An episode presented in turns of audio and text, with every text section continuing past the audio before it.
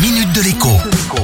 Bonjour à tous. 1800 euros, d'après les chiffres communiqués par le ministère de l'Intérieur, c'est le montant moyen dépensé par les candidats au permis de conduire. Une sacrée somme à débourser, surtout quand il y a plusieurs permis à financer dans la famille. Bien évidemment, ce qui pèse le plus dans le budget permis, ce sont les heures de conduite. La loi prévoit un minimum de 20 heures, mais en moyenne, les élèves doivent en rajouter une petite quinzaine pour être prêts à passer ou à repasser l'épreuve pratique du permis.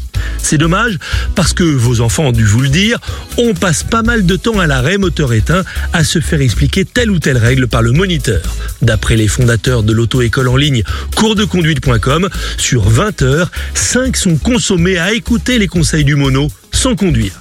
C'est pour cette raison que chez coursdeconduite.com, les explications sont digitalisées.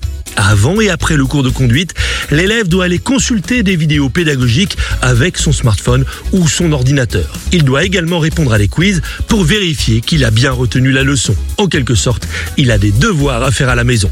Résultat, le prix du permis, les fameux packs tout compris, est diminué d'autant. Cours de conduite propose le permis boîte automatique à 399 euros seulement et le permis boîte manuelle à 599 euros. Bien sûr, comme toutes les auto-écoles en ligne, cours de conduite est d'abord accessible dans les grandes villes. Mais ces moniteurs récupèrent les élèves sur le parvis des gares SNCF et il est tout à fait possible de grouper les heures de cours deux heures par deux heures. À demain.